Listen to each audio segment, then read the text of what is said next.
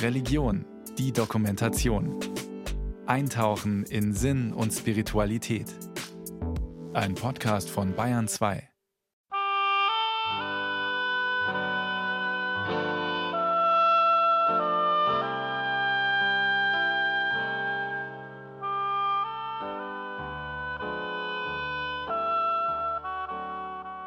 Für uns Kinder war das ein Wunder, dass jetzt endlich Friedensweihnacht ist.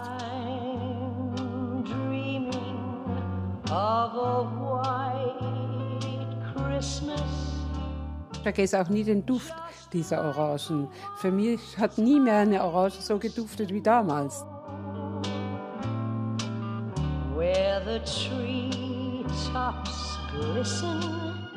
Ich denke jedes Jahr am Heiligen Abend zurück an Iki. Das war meine schönste Weihnacht. Was an Weihnachten 1945 in Icking geschah, rührt den heute 92-jährigen Raimund Rössler noch immer zu Tränen. Der Krieg war verloren. Bayern lag in Schutt und Asche. Es war kalt. Viele mussten hungern, nicht zuletzt auch Kinder. Das erste Weihnachtsfest, die erste Friedensweihnacht, hatte für viele Deutsche eine ganz besondere Bedeutung. So auch für den damals 16-jährigen Raimund Rössler und die sechsjährige Marianne Lehr. Beide erlebten Weihnachten 45 im oberbayerischen Icking. Die amerikanischen Besatzungssoldaten hatten die Kinder des Dorfes zu einer Weihnachtsfeier eingeladen. Ein Weihnachtsfest, das noch heute für Raimund Rössler und Marianne Lehr unvergessen ist. Das war ja bei den Kindern, als sie diese Halle betraten, so etwas Einmaliges, was sie noch nie gesehen und erlebt hatten, dass sie ja ein Reichtum von Geschenk- und Genussartikeln aufgebaut sind. Und zum ersten Mal diese Weihnachten, wie man sie erleben durfte. Die waren baff erstaunt, dass es solche Schätze gab. Das waren für die Kinder Schätze, eine Orange oder eine Tafel Schokolade.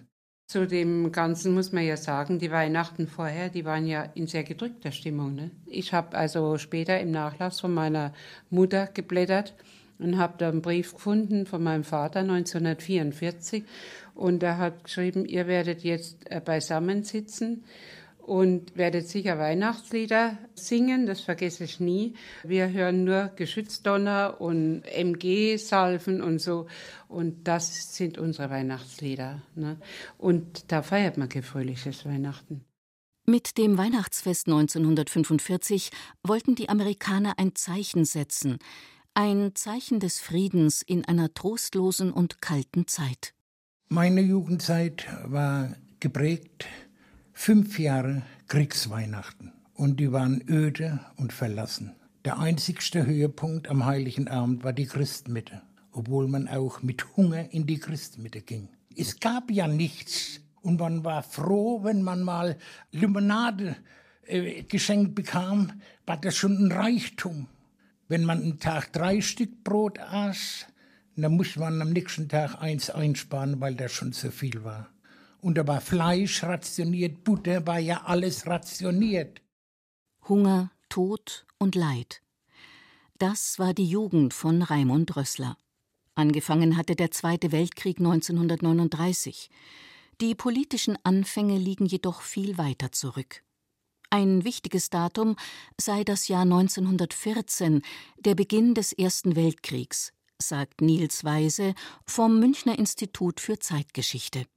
Der Zweite Weltkrieg ist sicherlich nicht denkbar ohne den Ersten Weltkrieg. Allerdings muss man einschränken, es führt keine zwangsläufige Entwicklung vom Ersten Weltkrieg in den Zweiten Weltkrieg. Also es musste nicht zwangsläufig zum Zweiten Weltkrieg kommen, auch durch die Versailler Verträge nicht. Es ist allerdings schon so, wie schon in den 1950er Jahren der amerikanische Diplomat und Historiker George Kennan gesagt hat, der Erste Weltkrieg war die Urkatastrophe des 20. Jahrhunderts. Am Vorabend des Ersten Weltkriegs im Sommer 1914 glaubten noch viele, dass der Krieg bald schon wieder zu Ende sei. An Weihnachten seid ihr wieder zu Hause, so die Ankündigung der deutschen Heeresleitung. Doch an Weihnachten 1914 war kein Soldat zu Hause. Nach nur wenigen Monaten Krieg waren bereits eine Million Soldaten ums Leben gekommen. Eine Katastrophe. Verzweiflung, Angst und Kälte herrschte in den Schützengräben. 750 Kilometer sei dieser Schützengraben lang gewesen, so der Zeithistoriker Niels Weise. Ein Graben von der Schweizer Grenze bis zur Nordsee, genannt die Westfront. Der Stellungskrieg ist natürlich für den individuellen Soldaten in den Schützengräben eine ganz entsetzliche, traumatische Erfahrung. Die Soldaten sind dort weitgehend ungeschützt, einem Artilleriebeschuss, einem feindlichen Beschuss ausgesetzt. Man ist auch schlecht vorbereitet, militärisch ausgerüstet für diese Art von Kriegführung. Die bekannte preußische Pickelhaube zum Beispiel ist eine ganz einfache, dünne Lederhaube, die schützt überhaupt nicht vor Kopfverletzungen. Es dauert noch bis ins nächste Jahr rein, bis die deutschen Soldaten dann auch endlich Stahlhelme bekommen, um ihre Köpfe besser schützen zu können. In den Schützengräben hausen die Soldaten permanent in Dreck und Schlamm. Der nördliche Teil der Westfront ist eine einzige Schlammwüste, wo die Soldaten beider Seiten unter wirklich katastrophalen hygienischen Bedingungen in Nässe und Kälte ständiger Todesgefahr ausgesetzt sind. Doch dann geschah ein Wunder. Spontan feierten an zahlreichen Frontabschnitten die Soldaten der Kriegsparteien miteinander Weihnachten. Die Ereignisse an Heiligabend 1914 lassen sich etwa so zusammenfassen. Der Stellungskrieg an der Westfront hat schon Hunderttausende Tote gefordert. Doch am 24. Dezember senkt sich plötzlich Stille über das verwüstete Land. Aus vielen Schützengräben klingen Lieder – die Deutschen stellen sogar kleine Weihnachtsbäume auf. Ohne Wissen der Kriegsherren in den Hauptstädten gehen einfache Soldaten aus den verfeindeten Lagern aufeinander zu, wünschen sich frohe Weihnachten, rauchen und singen gemeinsam. Die vermeintlichen Todfeinde tauschen Geschenke, Kuchen und Bier. Sie zeigen Familienfotos. Es wird Fußball gespielt. Diese Erfahrung bleibt nicht ohne Wirkung. Nach den Feiertagen wollen viele Soldaten nicht mehr aufeinander schießen. Um den Krieg fortzusetzen, werden schließlich frische Truppen aus der Heimat geschickt. Doch der Weihnachtsfrieden im Ersten Weltkrieg ist bis heute ein Symbol der Hoffnung.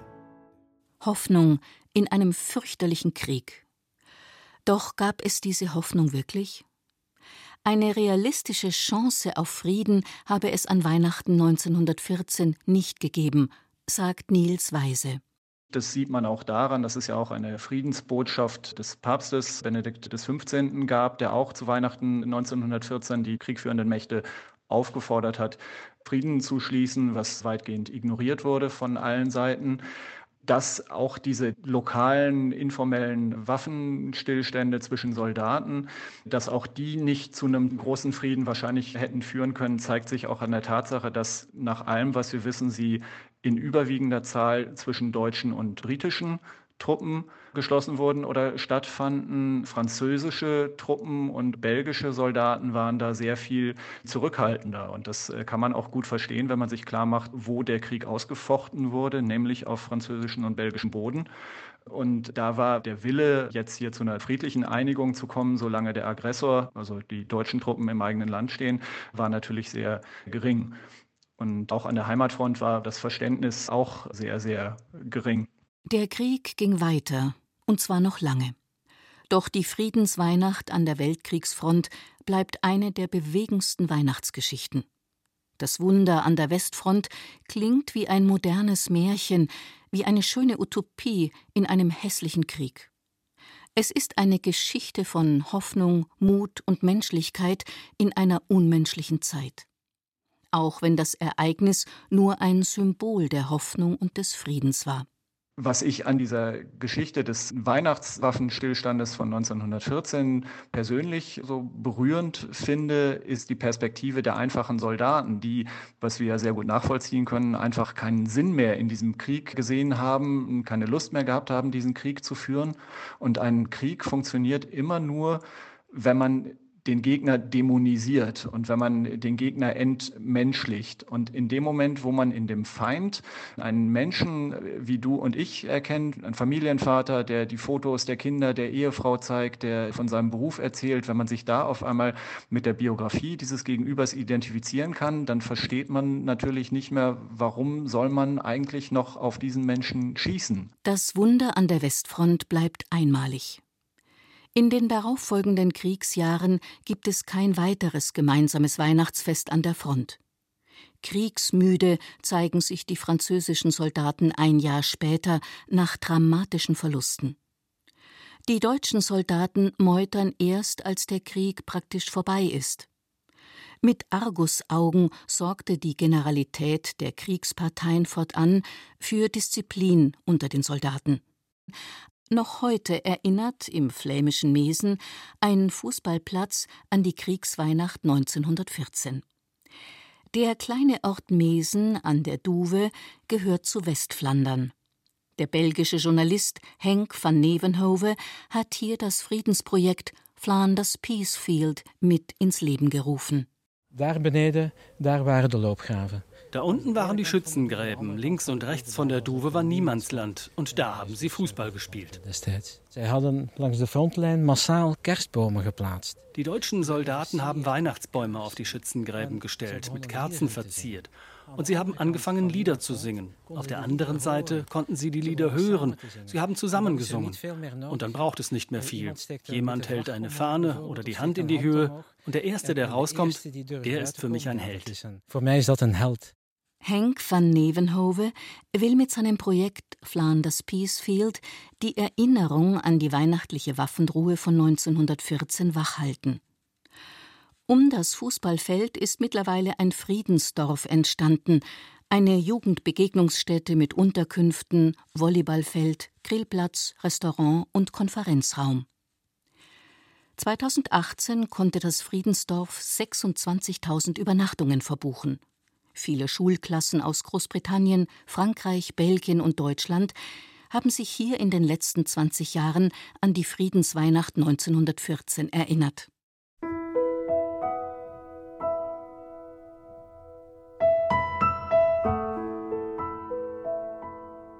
Was ein Friede 1914 den Völkern Europas gebracht hätte, zeigen allein die Zahlen der Weltkriegsopfer. Bis Weihnachten 1914 starben im Ersten Weltkrieg etwa eine Million Soldaten. Danach kamen nochmal acht Millionen Soldaten ums Leben. Insgesamt gab es im Ersten Weltkrieg 15 bis 20 Millionen Tote. Noch mehr Menschenleben kostete der Zweite Weltkrieg. Insgesamt sei von 60 bis 70 Millionen Toten auszugehen, sagt Historiker Niels Weise.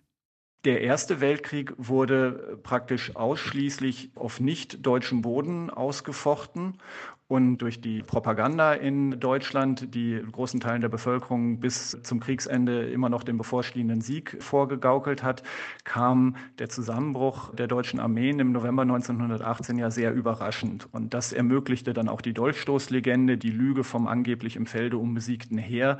Und da war die Situation am Ende des Zweiten Weltkriegs natürlich eine vollkommen andere, weil Deutschland vollständig besetzt worden ist von den Kriegsgegnern, den Westmächten und der Sowjetunion. Sowjetunion und äh, überhaupt kein Zweifel daran bestehen konnte, dass dieser Krieg von Deutschland jetzt äh, verloren worden war. Also da war kein Raum mehr für eine Durchstoßlegende.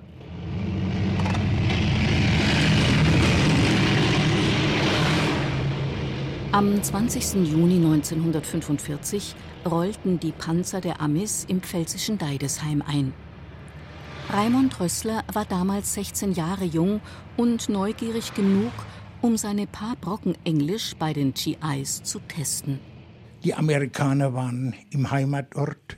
Wir waren überwältigt von dieser großen Masse an Ausrüstungen und überhaupt im Vergleich zur deutschen Wehrmacht, in welcher Art sich die Amerikaner gaben. Und plötzlich hielt ein Jeep vor uns. Wir waren drei Buben, drei Freunde. Und der eine lachte und sagte, What you doing, boy? Are you hungry? Haben Sie Hunger? Er sprach schon etwas Deutsch. Wir natürlich sagten, ja, come with me, I show you something. Letztendlich blieb der Pfälzer Bub Raimund Rössler 16 Monate im Dienst der Amerikaner. Eine lehrreiche Zeit für den damals 16-Jährigen. Ein Hauptmann war so begeistert vom Kessen Raimund, dass die Amis ihn sogar mitnahmen auf ihren Weg durch Deutschland, als Küchenjunge, Dolmetscher und Laufbursche. Es waren etliche Soldaten dabei, die uns nicht so beachteten wie die anderen. Wir wollten ja freundlich zu jedem sein und haben den Offizier, der Dienst hatte, gefragt, warum sprechen die Leute nicht mit uns? Und er sagte, habt ihr noch nicht gehört, wie die heißen? Feigenbaum, Salomon, David, das sind Juden. Und die sind sehr kritisch eingestellt zu den deutschen Leuten. Sie hatten ja Erfahrung gemacht mit ihren Verwandten, was passiert war. Doch eines Tages kam der eine Sergeant und sagte, Raymond, you are clean, du bist sauber. Sie hatten die Unterlagen und alles, was sie suchten, gefunden. In der amerikanischen Besatzungszone begann sehr schnell der Aufbau von demokratischen Strukturen. Wichtig dabei war die Entnazifizierung von Gerichten, Polizei, Schulen, Universitäten, Verwaltung und vor allem die Entnazifizierung auf allen politischen Ebenen. Erstmals wurden den Deutschen auch die Konzentrationslager von innen gezeigt, ein prägendes Erlebnis auch für Raimund Rössler. Als wir dann durch München fuhren, auch hier waren bombardierte Straßenzüge da gelegen, er umfuhr München dann und plötzlich standen wir vor einem Straßenschild. Und er sagte, hier, Ried, ich soll lesen. Und ich las dann Dachau. Dann hat er mir das Camp gezeigt, wo noch viele Verschlippte, wo nicht wussten, wohin sollen wir gehen, in diesen fraglichen Sträflingskleidern herumliefen, verrichteten Dienste für die Amerikaner. Wir Jugendliche wussten ja nicht, was ein Konzentrationslager ist. Man meinte sich äh, Strafkompanie und so weiter. Aber dass die Leute so gequält wurden, hat niemand gewusst. Das Jahr 1945 war auch dramatisch für Kinder und Jugendliche. Die Not war groß, die Nahrungsmittel knapp. Und dann das besondere Erlebnis im Winter 1945, die erste Friedensweihnacht. Das Weihnachtsfest, das sich in Icking in viele Kinderseelen eingebrannt hat. Die amerikanischen Besatzungssoldaten hatten die Kinder des Dorfes zu einer Weihnachtsfeier eingeladen. Raimund Rössler durfte den Amerikanern bei der Organisation der ersten Friedensweihnacht helfen. Er sollte alle Kinder des Dorfes zur sogenannten Mess Hall bringen. Und da wurde ich zu den Offizieren bestellt und erfuhr deren Wunsch. Sie wollten ein Zeichen setzen und wollen am heiligen Abend die Kinder beschenken. Es waren natürlich Flüchtlingsleute, Einheimische, Bombengeschädigte da, viele Frauen mit Kindern, deren Mann noch nicht daheim war. Das war schon ein sonderbares Gefühl. Und da bekam ich den Order, ich soll von Haus zu Haus gehen und den Leuten sagen, am heiligen Abend um drei Uhr sollen die Mütter mit den Kindern vor ihren Häusern stehen, sie werden mit dem Drack abgeholt, im Lastwagen abgeholt. Noch war man nicht richtig warm geworden mit den amerikanischen Besatzern. Vielleicht wurde man das auch nie. Vieles blieb fremd, doch an Weihnachten wollten die ehemaligen Kriegsgegner gegenüber der Zivilbevölkerung ein Zeichen setzen, wollten deutlich machen, dass der Krieg vorbei ist. Von den meisten Familien in Icking wurde dieses Zeichen verstanden. Sie nahmen die Einladung an und ließen sich kurze Zeit später abholen. Als sie die Kinder auf die Lastwagen hoben zu ihren Müttern und sagten nicht let's go, come on, hopp auf, aufi, aufi, haben sie gar gesagt, manche. Und siehe da, das war auch für mich ein besonderer Grund. Ich war zum ersten Mal nicht daheim am heiligen Abend. und habe hier das miterlebt. Eine Geborgenheit, eine Freude und welchen Reichtum, als die Kinder abgeladen wurden in Icking, in dieser großen Messhalle, die die Amerikaner gebaut hatten, für 180 Soldaten, als die da standen und nahmen die Kinder und Frauen in Empfang, ohne besondere Hintergründe. Sie wollten einfach Frieden feiern. Der große Speisesaal, die sogenannte Mess Hall, war ein großes Zelt im Garten der Villa Andresen. Innen war das Zelt weihnachtlich geschmückt, es spielte eine Kapelle, für jeden gab es Geschenke. Die Kinder von Icking waren verzaubert und fühlten sich wie in einer anderen Welt. Jingle bells, jingle bells, jingle all the way. Das ist Wahnsinn, das kann man vielleicht gar nicht glauben, aber das war wie, wie so ein Paradies, was sich da aufgetan hat. Jingle bells, jingle bells, jingle all the way. Oh, what fun it is to ride in a one-horse open sleigh. Grab the verse. Und da glitzerte und glänzte alles. Die hatten die Messhalle dekoriert, die New Yorker mit Christbäumen, die von Kalifornien mit Mistelzweichen und farbigen Bändern, aber immer wieder dazwischen die Lichterketten. Und die Mütter waren dankbar, dass die Kinder das erleben durften nach einem solch schrecklichen Krieg.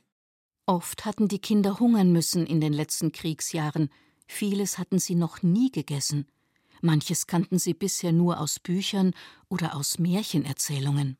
Für uns war wirklich Weihnachten, ne? Also sowas hätten wir uns ja nie gedacht, dass es sowas gibt. Ne? Und allein schon, was es da alles gegeben hat, ne? da war alles da. Schokolade und jede Menge Orangen. Orangen, das vergesse ich nie. Ich vergesse auch nie den Duft dieser Orangen. Für mich hat nie mehr eine Orange so geduftet wie damals. Ne? Die erste Schokolade, die erste Orange und vor allem für die sechsjährige Marianne Lehr der erste Teddy. Für uns Kinder war das paradiesisch. Das war ein weißer Teddy, so ein kleiner weißer Teddy. Den habe ich geliebt. Den hab, das habe ich auch nie vergessen, dass ich den geschenkt bekomme. Die Kinder haben halt so ein kleines Geschenk gekriegt. Ne? Und da habe ich halt so einen weißen Teddy geschenkt gekriegt. Raimund Rössler sah das Mädchen mit dem Teddy erst 20 Jahre nach Kriegsende wieder. Beide wohnten sie nicht weit voneinander entfernt in der Pfalz. 2019 starb Marianne Lehr Kurz davor hatte sie Raimund Rössler noch zum 90. Geburtstag gratuliert. Die erste Friedensweihnacht in Iking hatte beide emotional tief verbunden. Sie war das Mädchen, das zum ersten Mal fühlen konnte, was ist Weihnachten, was ist Frieden, wo man lachen durfte, frei sich bewegen konnte, das ist Weihnachten. Da erklangen die Lieder der New Yorker, wie ich immer sage, äh, Stille Nacht, Heilige Nacht, Silent Night, Holy Night oder die Kalifornier mit ihrem Jingle Bells und so weiter, was die da White Christmas spielten. Jeder nach seiner Art. Aber die Kinder hatten dort in diesem Raum ihre Geborgenheit. Nach dem Krieg beginnt Raimund Rössler eine lange Freundschaft mit den ehemaligen Besatzungssoldaten. Mehrmals reist er dazu in die USA, Mehrmals besuchen ihn die ehemaligen US-Soldaten in der Pfalz. Sie alle sind mittlerweile verstorben, doch die Kontakte zu deren Nachfahren pflegt Raimund Drössler noch heute. Höhepunkt der Ickinger Weihnacht 1945 war für den Katholiken Raimund Rössler jedoch die Heilige Messe. Nach dem gemeinsamen Weihnachtsfest in der Messhall wurden die Erwachsenen aufgefordert, Stellt euch um 10 Uhr vor die Tür, wir holen euch ab. Die Ickinger folgten auch diesmal der Einladung. Silent night,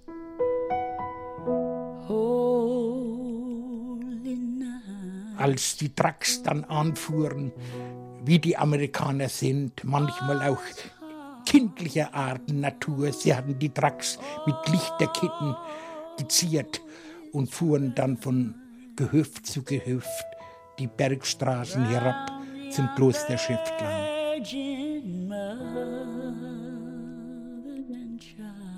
In der alten Klosterkirche feierten die Menschen aus Icking zusammen mit ehemaligen Zwangsarbeitern, Displaced Persons, ausgebombten deutschen und amerikanischen Besatzungssoldaten die heilige Messe. Der Klosterabt, ein ehemaliger Zwangsarbeiter und polnischer Priester, aber auch ein amerikanischer Feldkaplan zelebrierten die Christmette.